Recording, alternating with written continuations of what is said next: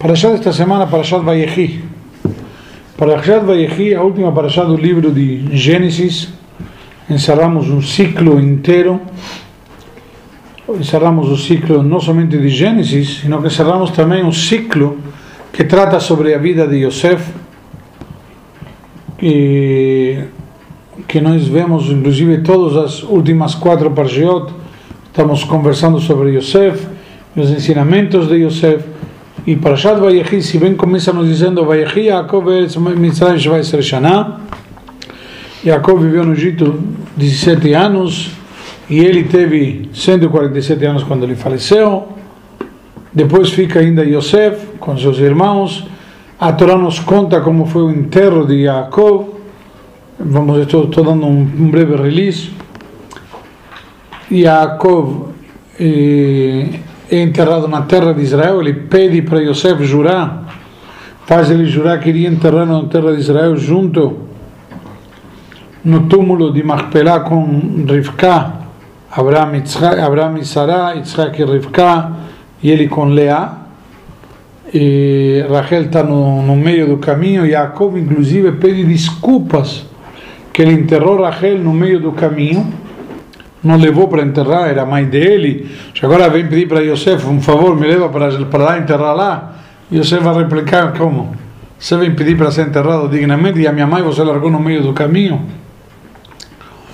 Rashi traz um comentário muito interessante mencionando a profecia que diz: Kol baraman ishman amrurim Rachel mevakal banea. Que Rachel está lá, Jacob enterrou ela de propósito lá porque quando os ir para o exílio para a Babilônia, junto com o profeta Jeremias, eles vão, vai, ela vai sair à beirada do, do, caminho e ver os filhos sendo levados para o exílio, e ela vai interpelar e pedir para Deus interceder, ela vai chorar, Mevaká albanea, ela chora por seus filhos. Então Rachel vai interceder a Deus, por isso que ele entrou no meio do caminho, para quê? Para ela poder reclamar a Deus, olha o que está acontecendo com meus filhos.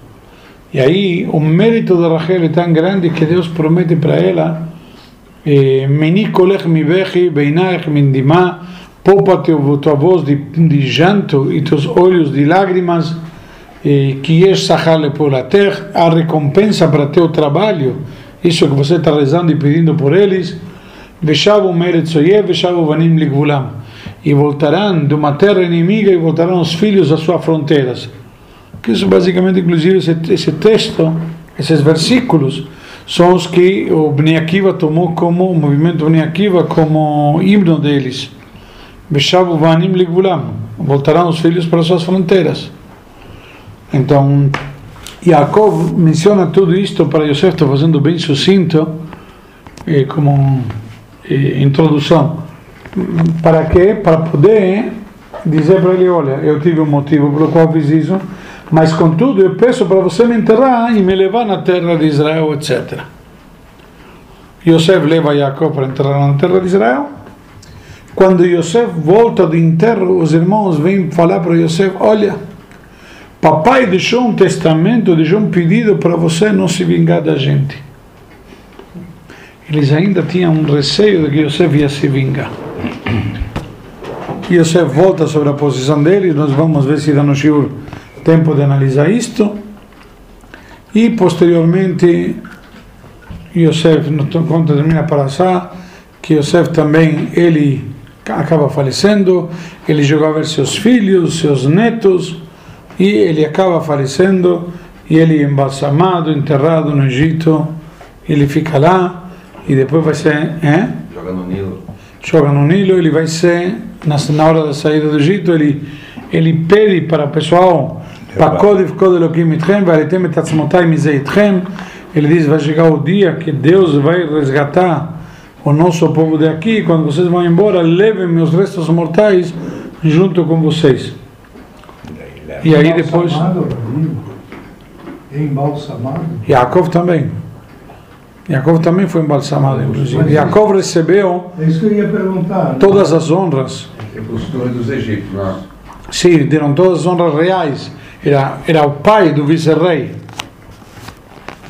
Mas por nós não seria embalsamar, né? Ele não teve muita opção. né? Na, na verdade é uma questão de kavod, não é um embalsamamento, um, um, como chama? É, Tipo, sim, mas é embrulhado, tipo. Sim, mas o processo de embalsamamento ele implica numa série de retirada de órgãos. Não, isso não fizeram. Sem isso. Isso não era feito. Só pode ser que se faça hoje em dia, para evitar a decomposição dos órgãos e tudo. Naquela época, ao contrário, se preservava o, o corpo por inteiro. A ideia era com, com preservar o corpo por inteiro. Como eles faziam para o corpo não entrar em decomposição e tudo mais, se traz que eles tinham técnicas muito avançadas, inclusive a, a mumificação e tudo mais. Mas os corpos não eram, eh, como chama, Mutilado. mutilados, Sim, mas um dos motivos que Jacob não quis ser enterrado no Egito foi para não venerarem ele. para não fazerem dele uma idolatria. Por quê? Porque ele, quando se aproximava Nilo, ele deu a brachá para o Não. do Nilo. É não Yaakov, ele deu brachá para o Paró. Na verdade, está trazendo os comentaristas. Quando semana passada ele se encontra com Paró e teve um encontro muito interessante. Paró pergunta para Yaakov, na primeira conversa que os dois têm, Quantos anos você tem? que idade você tem? Que Yaakov respondeu? 130 anos, muito maus, eh, poucos e, e, e maus. e ainda não alcançaram os dias de meus pais. Ainda tem um longo caminho pela frente. Que conversa mais ing- ingrata, certo? Você vê um cara pergunta que idade ele tem, o que ele te responde? Poucos irmãos. Então, por quê?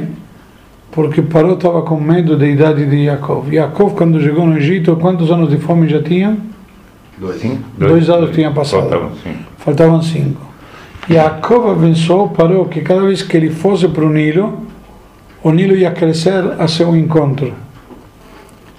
E efetivamente aconteceu, e diz o Midrash, e Rashi comenta isto, que o rio começou a crescer e automaticamente acabou a fome.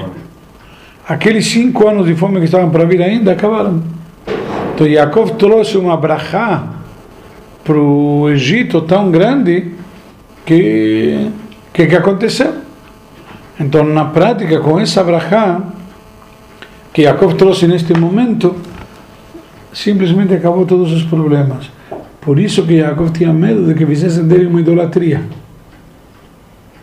Não, Por quê? Paró Jacob. É? Porque Paró perguntou para ele a idade. Porque tinha medo que termine a brachá. Ele pensou, bom, se a brachá veio, a brachá veio com Jacob, mas ninguém quer passar por um teste de fome. Não, Yosef preparou o Egito para que não, para que não, para não haver fome. Mas houve fome. O pessoal passava necessidades, o pessoal teve que vender as terras para Paró, tudo mais. Se você vê, desculpa, se você vê nas- no último trecho da paraxá da semana passada, certo? Eles tinham que vender, vendiam as vida, terras e tudo, venderam as Corpo. propriedades, venderam primeiro tudo que eles tinham. E por aqui você fez isso? Porque estavam com fome. Se Não. Porque aí você vendia a terra, aí não, aí deslocava cada um para Ah, outro lugar. E dessa forma, quando chegaram o povo de Israel, a Senhora explica. Quando vieram, ninguém ia dizer, ó, tá vendo? Chegaram os gringos. Por quê? Porque todo, mundo era gringo. Ninguém sabia se eles vieram da terra de Canaã ou se eles eram uma tribo que estava no povoado vizinho. Porque todo mundo foi deslocado. Então, de fato, todo mundo era gringo. Não estragou a comida também no começo? A comida deles estragou. Eles vieram reclamar para o Paró. Aí, porque Yosef mandou eles ainda fazer Brit Milá. Eles vão reclamar com o Paró. Como? O que, que é isso? Olha, ele declarou, ele decretou que a comida de vocês, que vocês não tocaram direito, e apodreceu, apodreceu. Você quer que ele decrete sobre vocês também? Se ele manda fazer Brit Milá, faça Brit Milá. E de fato, por que, que ele mandou fazer Brit Milá? Fizeram Brit Milá quando eles foram para o Egito, diz que só o Shovet Levi fez Brit Milá, se virou costume egípcio. Não, não virou costume. Foi só naquela hora. Ele fez Só naquela não, hora. não sentir Mas se diferença. um cara faz, vocês não filho, etc e tal, passa de uma geração a outra. Não, não. Foi um decreto oportuno naquele momento. Para evitar para não mas naquele momento mundo deu como uma regra isso vai evitar doenças na época de fome sei lá o que isso vai ser positivo. Ninguém questionou Yosef decretava sabe todo mundo via que o que tinha ele eh, como chama? Eh, adivinhado, ou, ante, ou antecipado, ou decifrado dos sonhos de Paró, estava se cumprindo.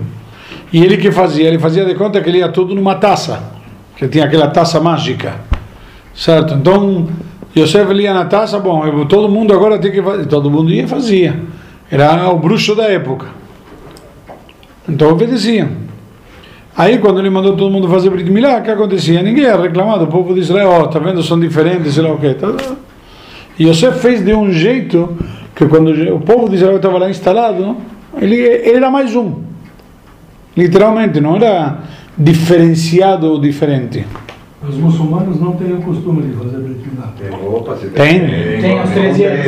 É isso que eu estou perguntando. Mas naquela época não existiam É muçulmanos. por isso que os muçulmanos odeiam os judeus. Não por isso. Porque, sim, porque vê quando o filho do judeu aos 13 ele tem maior festão, e vê quando o filho dele faz 13 e corta. A filha também. Né? A filha também. Tem muito muçulmano que faz toda a Vamos lá. é- isso é um negócio que. Porque não é quando nasce? Está sendo debatido. É com 13 anos? E? Esse A mulher também faz o brilho. Mas va- vamos lá, não me interessa. Não, não, era o senhor de Torá. O... Desculpem. Vamos Jacob lá. é Israel? Jacob é Israel, o nome dele é É Israel. nome Israel? Ele recebeu o nome de Israel quando lutou com o anjo. Eu vi que na Paraxá tem hora que falava Israel, Exatamente. O próprio Talmud diz que Jacob, mesmo que mudou o nome, Deus mesmo volta a chamar ele de Jacob e volta a chamá-lo de Israel.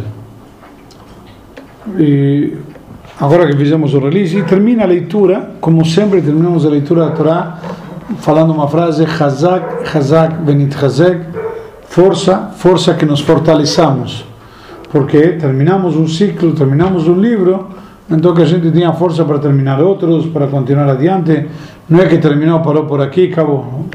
Temos força, força, vamos adiante mais, vamos, vamos por mais ainda.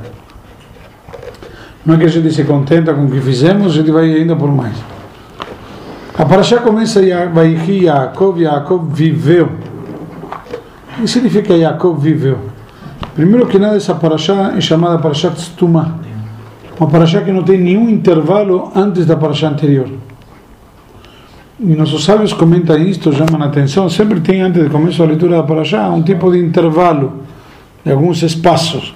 Aqui não termina um e começa outro. Dizem por quê? Para mostrar que Yaakov, ele chama os filhos e vai falar para eles, querer contar para eles o final dos dias, a vinda de Mashiach. E naquela hora, Yaakov simplesmente, a Kadosh Baruch tirou dele esse, essa, essa, essa profecia, tirou dele esse dom e não conseguiu falar nada. Então ficou como, como fechado. Se fecharam as portas para ele. Queria falar. Ele queria falar. Sobre isso tem várias explicações interessantes. O que significa Jacob queria falar quando o Mashiach ia chegar? O que ia dizer? Hoje que ano estamos? Chegou 1764. Quanto faz de Jacob? Os 4 mil.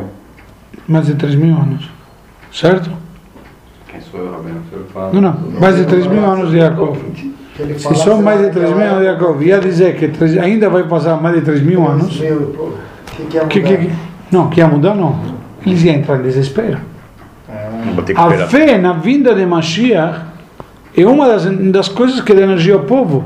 O pessoal no holocausto ia para a câmara de gás cantando Anima Amin. Por quê? Porque até o último momento estavam ainda acreditando que Mashiach vai chegar e, e todo esse e pesadelo vai sumir. E Jacob vai dizer para os filhos, vai demorar 3 mil anos. Então, nossos sábios perguntam isso, como ele vai contar isso para eles? Seja, na prática vocês vão estar aqui penando no Egito e não vai ter saída. Ah, mas teve algumas oportunidades que o Moshiach pôde vir, mas no final não veio. Então não é bem. Essa, essa, é uma, essa é uma resposta. Uma resposta é essa, que teve oportunidades e nós não fomos merecedores. Então, talvez, devia ter, talvez teve próximo naquela época uma oportunidade e Deus não deixou contar, porque se ele tivesse contado, não é que ele ia cair no desespero, eles iam fazer todo o possível para acontecer, mas não ia ser natural. Qual o problema? Mas Que é você tem algo mal. Não entendeu? Mas você tem que mais aconteça merecer. De forma natural, hum, Não, perdão, aí vamos chegar lá, calma. tem muito filho que ganha cabo e não merece. Não é verdade. Não é verdade. Talvez ele, ele passou na faculdade. Alguma coisa o pai achou que tinha para ele merecer. Não, por algum motivo Mashiach tinha que chegar e ia chegar forçado, merecia de algum jeito. Não, não. Por isso que não chegou. É isso que eu estou querendo dizer. Tem um versículo que diz que Mashiach vai chegar Beitá a Rishena. Tem o seu tempo certo e se não a Rishena, vou apressar. O que significa? Se tem seu tempo certo, vou apressar. Se tem seu tempo certo, não tem que apressar. Então dizem nossos sábios, dizem, Mashiach tem duas opções. Ele já tem um deadline, tem uma data limite. Quando ele vai chegar? Se merecermos ou não merecermos, ele tem essa data. Dessa data não vai passar. Nós não sabemos qual é essa data, mas tem um deadline. Agora nós podemos trazer Mashiach, podemos fazer ele vir. Então tem datas, como o Leo estava falando, épocas oportunas, propícias para ele vir. Só que essas épocas oportunas e propícias para ele vir, na prática ainda depende de quê? Nossa. De nós merecermos. Se nos dissessem, nós faríamos artificialmente, mas não seria natural. Aí não seria uma higiene verdadeira. Não seria vou apressar porque vocês mereceram, porque não merecemos de verdade. Nós fizemos o quê? Uma representação teatral. Hashem não quer representação teatral, Hashem quer o quê? Sinceridade, autenticidade. Eu vou te dar um presente. Você quer um presente? Breno, quer um presente? Eu quero. Eu não perguntei para você. Faça por merecer. Não adianta você querer atuar. Você dá um presente a alguém por quê? Porque você dá presente. Como o Liel falou o exemplo do carro para o filho. Por que um pai dá um carro para o filho? Fez por merecer, de alguma forma. Não. Às vezes não. Ele quer. Ele quer. Porque você quer dar. Amor é dar. Você dá porque você quer dar. Você dá para teus filhos por quê? Porque você quer dar, porque você se sente bem dando. Sente feliz de poder dar para eles. É verdade que você quer que mereçam para quê? Por um meio de educação. Porque no mundo a gente conquista as coisas com merecimento. A gente conquista por merecimento. A gente merece eventualmente um agrado, merece um agradecimento, merece um reconhecimento, merece uma promoção. São merecimentos. Você dá quem merece. Você dá cá, você dá às vezes para quem merece, para quem precisa, porque é mitzvah. Mas se você tem que dar para quem precisa, para quem precisa e merece, quem dos dois você eh, prioriza? Então, de fato, existe na questão da vinda de Mashiach Yaakov não contar para eles. Por quê? Primeiro, porque Deus tirou deles dom. Segundo, eles não- iria ser artificial. Isso também é uma, uma- uma resposta. Deus não deixou ele contar. É que nem a gente vir para esse mundo e já saber qual é a nossa missão. Já vai, faz, resolve.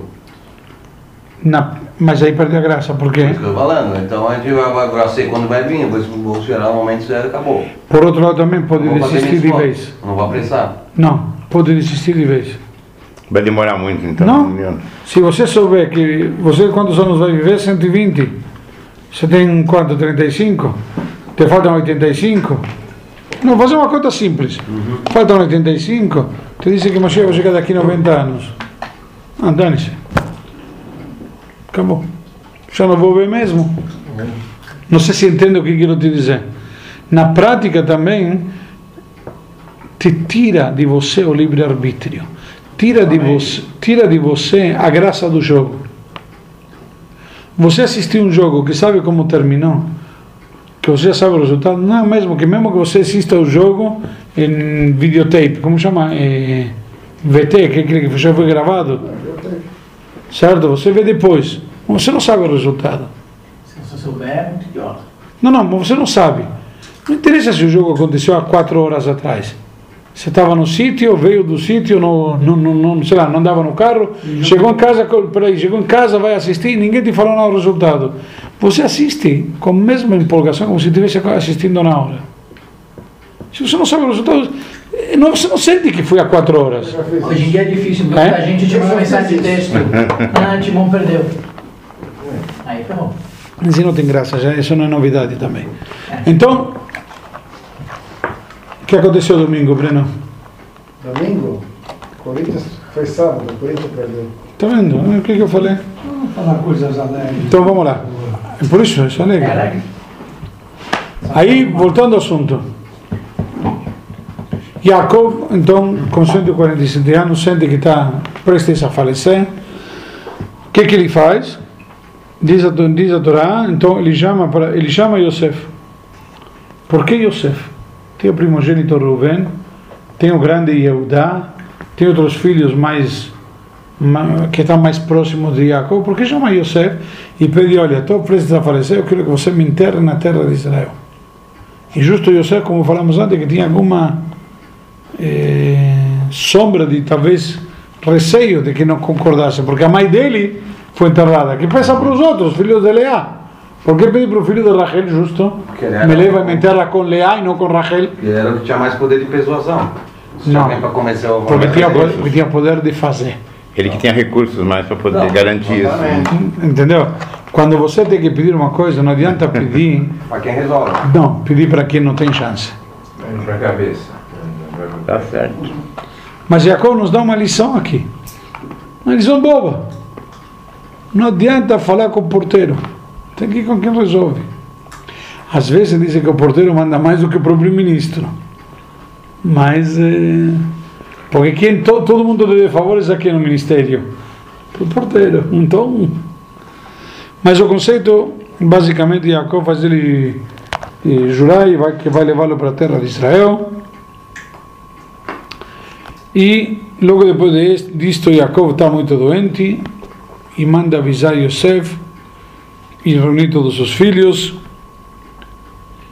E aí e, e diz a Torá que Jacob tenta se incorporar, está na cama deitado, ele tenta se sentar e se esforça para sentar.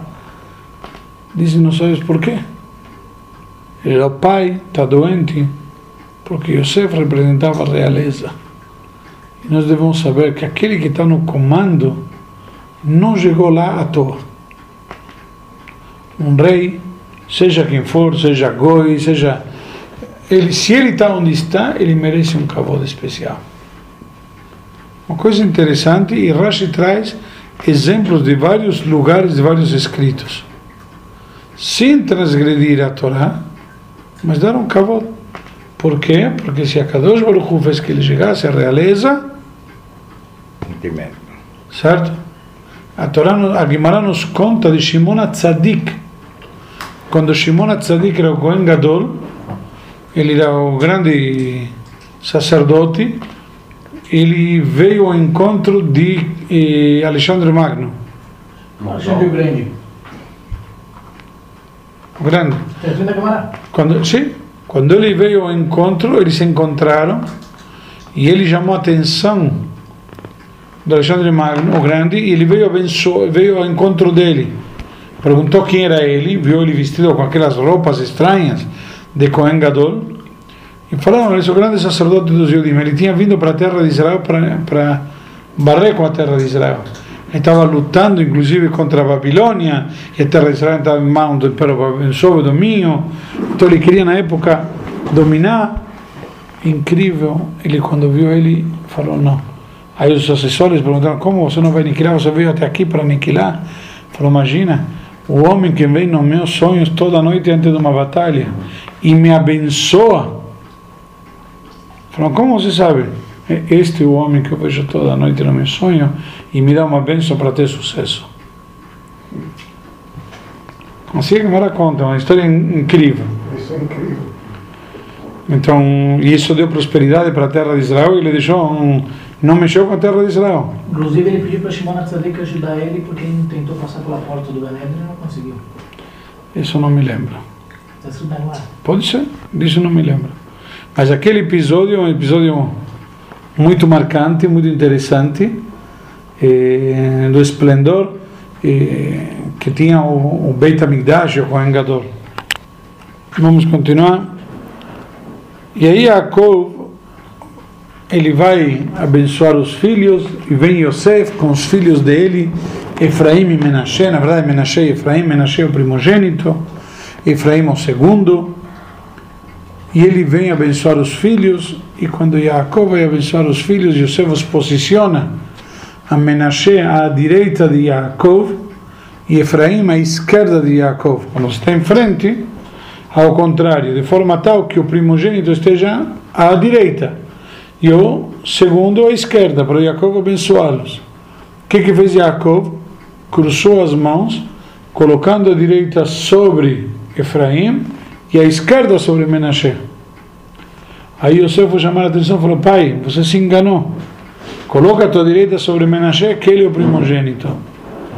Jacob disse para ele: Yadati bni Yadati, eu sei meu filho, eu sei. Só que esse também vai crescer e vai ser maior ainda e tudo mais. O José é ruim pro cara, coitado. É? Coitado. Quem? Do, do irmão. Por quê? Primogênito, você fala, esse é o primogênito, tu fala assim, mas você vai crescer, vai ser maior que ele. Hum. Não. Aí diz o que significa ser maior. Primogênito sempre leva o dobro. Aí na prática o outro chegou a ser igual. Tem essa explicação, não é que superou, mas ele se transformou no mesmo nível. Graças à bênção de Jacob.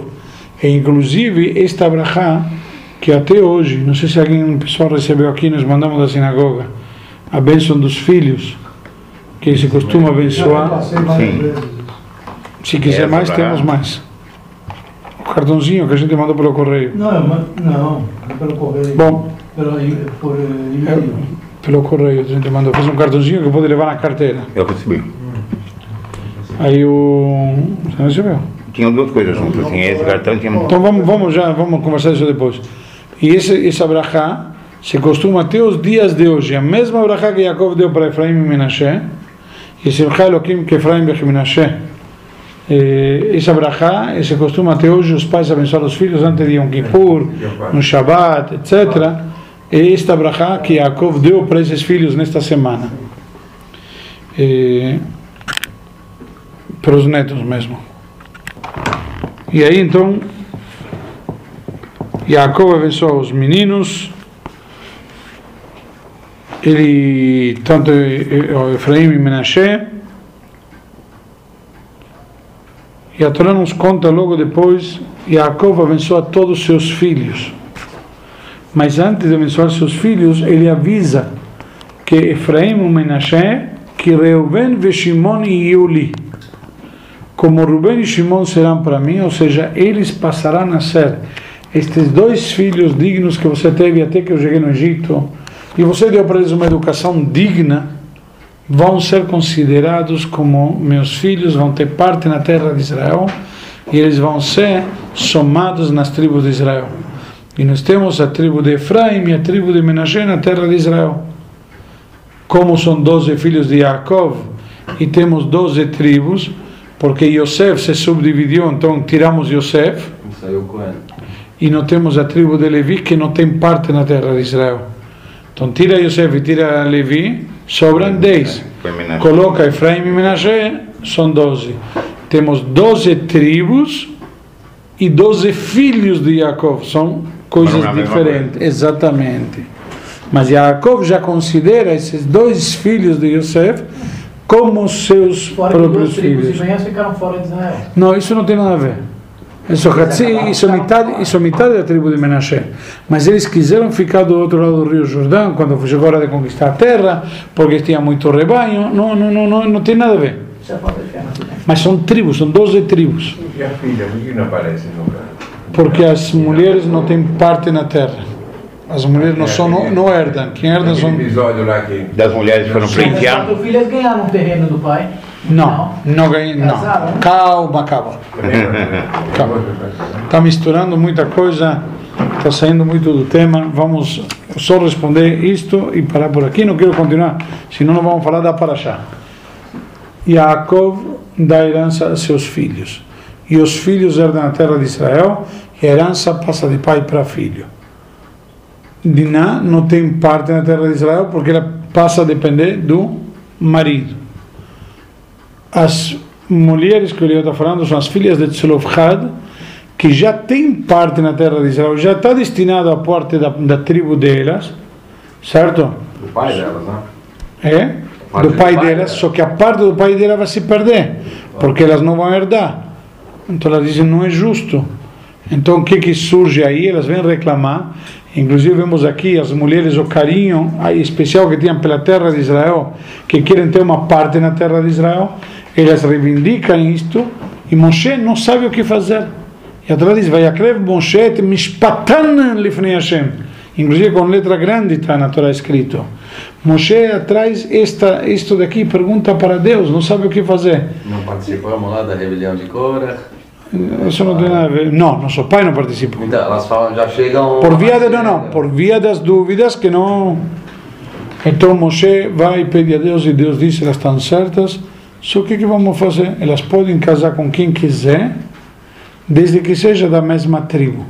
Quando tiver um caso assim, um pai que só deixou filhas, para que a porção, porque como marido vai herdar parte da mulher, entre aspas, essa mulher vai casar com cara da tribo, por exemplo, a mulher de Dan casa com tribo da, cara da tribo de Asher e tem um filho. O filho vai herdar essas terras, certo? O filho a que tribo pertence? Asher. Asher, na tribo do pai. Então a tribo de Dan perdeu. Então dentro da tribo de Dan vai ter uma ilha pertencente à tribo de Asher. Vai dar uma confusão. Então sabe o que? Deus deu uma solução. Elas podem casar com o homem que quiserem, desde que seja da mesma tribo. De forma tal que não vai ter problema de eh, a propriedade passar de uma tribo para outra. E acabou. Ok, legal, não tem nada a ver, vamos voltar para o nosso assunto. Jacob abençoa seus filhos, chama os filhos para abençoar e vai abençoando os filhos um por um. Uma coisa que chama atenção, Jacob abençoa, tem um filho de eh, Issachar e Zvulun. E abençoa primeiro Zvulun e depois Issachar. Eh,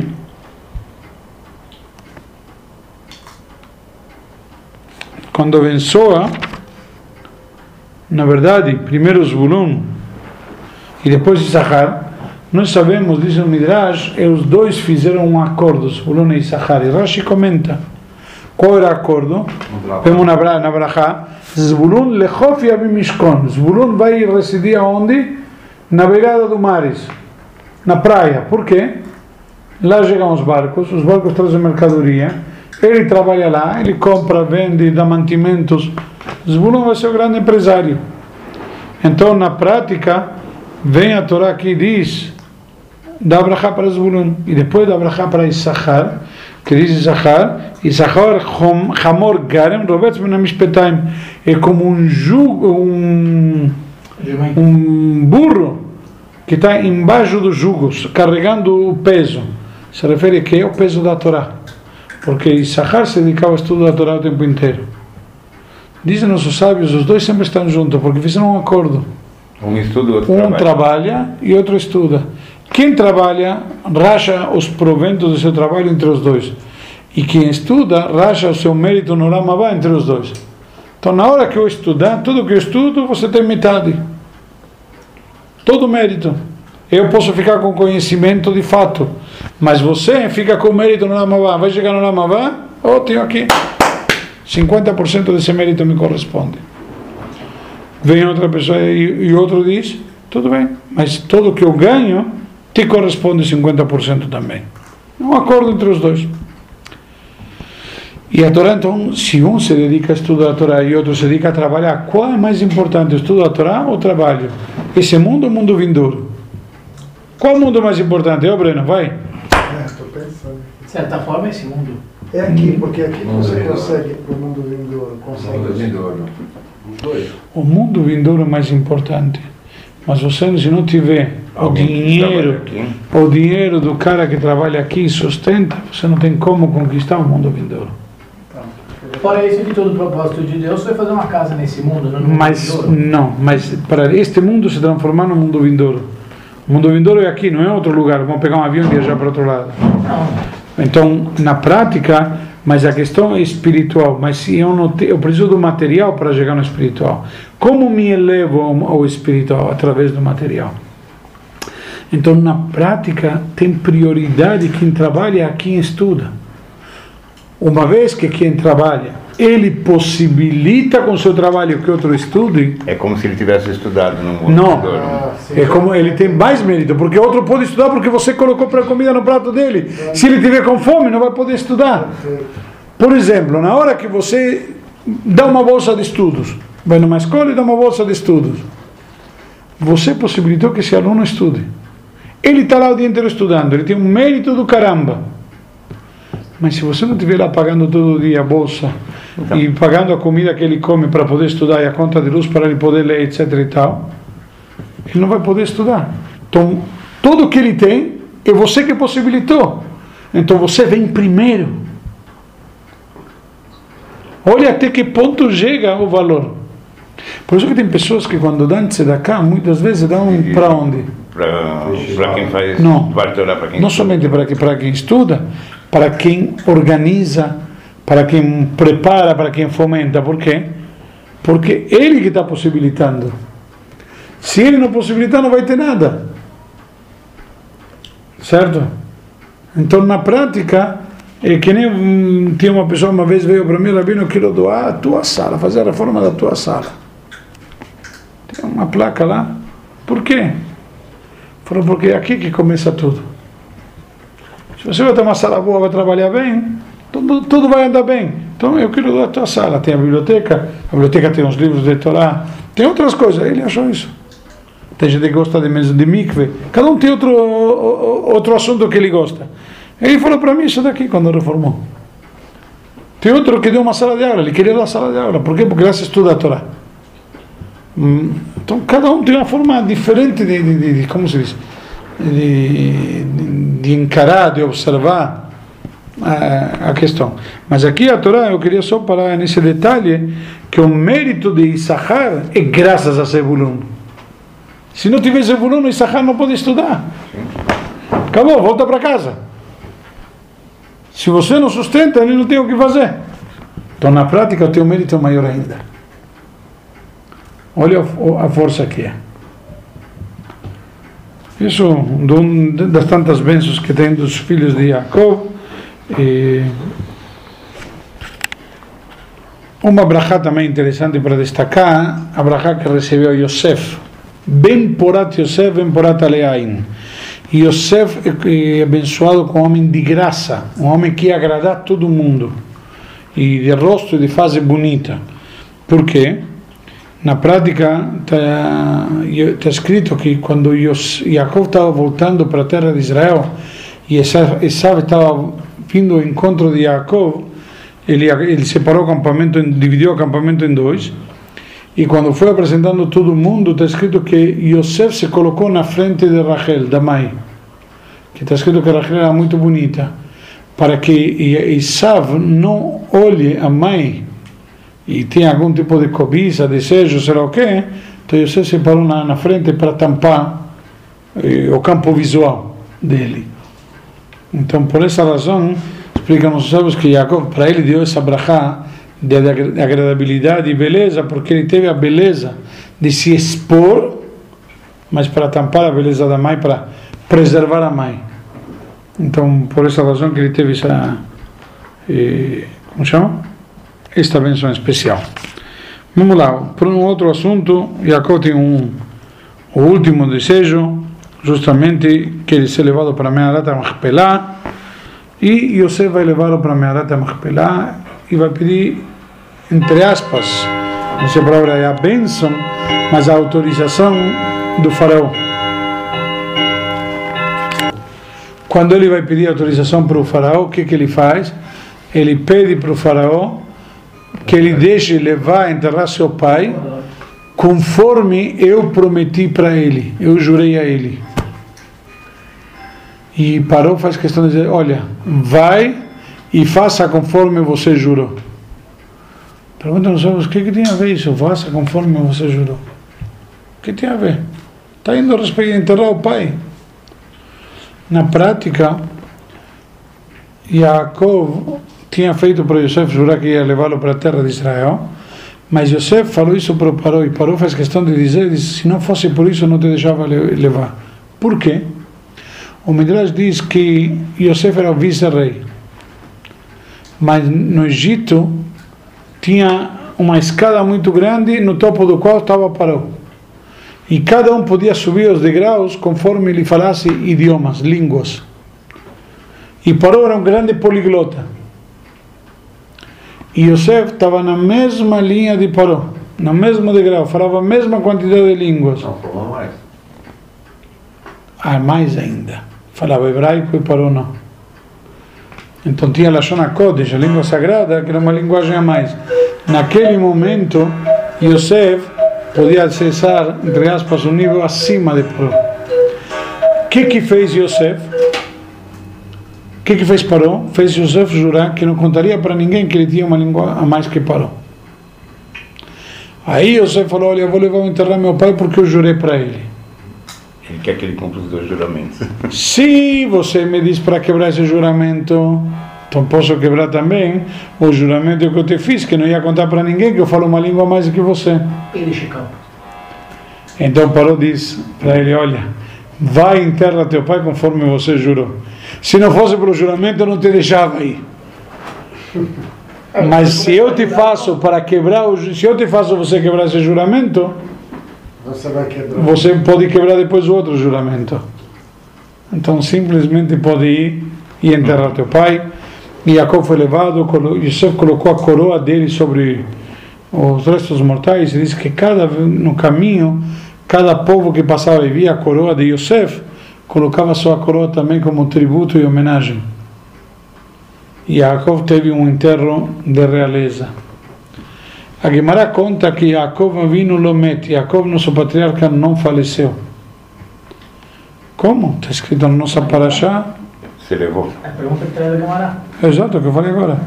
Mas Como você me diz que não faleceu, nós vemos Bechidi, o Bechdi, Hantu Hantaya, Savdu Savdaya, embalsamaram ele, fizeram homenagem póstumas, ele foi enterrado e foi colocado enterrado na terra de Israel, foi levado por Yosef e enterrado na Merata Machpelah. Como você me diz que ele não morreu? E a Gemara dá uma resposta muito célebre, Mazaro Bachaim, Afu Bachaim.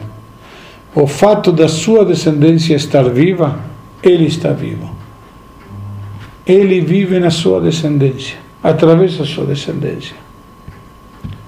Nós não falamos O Davinu Chai, Am Israel Chai, Am Israel, Am Israel, Am Israel Chai. O Davinu, O Davinu, O Davinu Chai. O que significa? Am Israel Chai, o povo de Israel está vivo. O Davinu Chai, nosso pai ainda está vivo.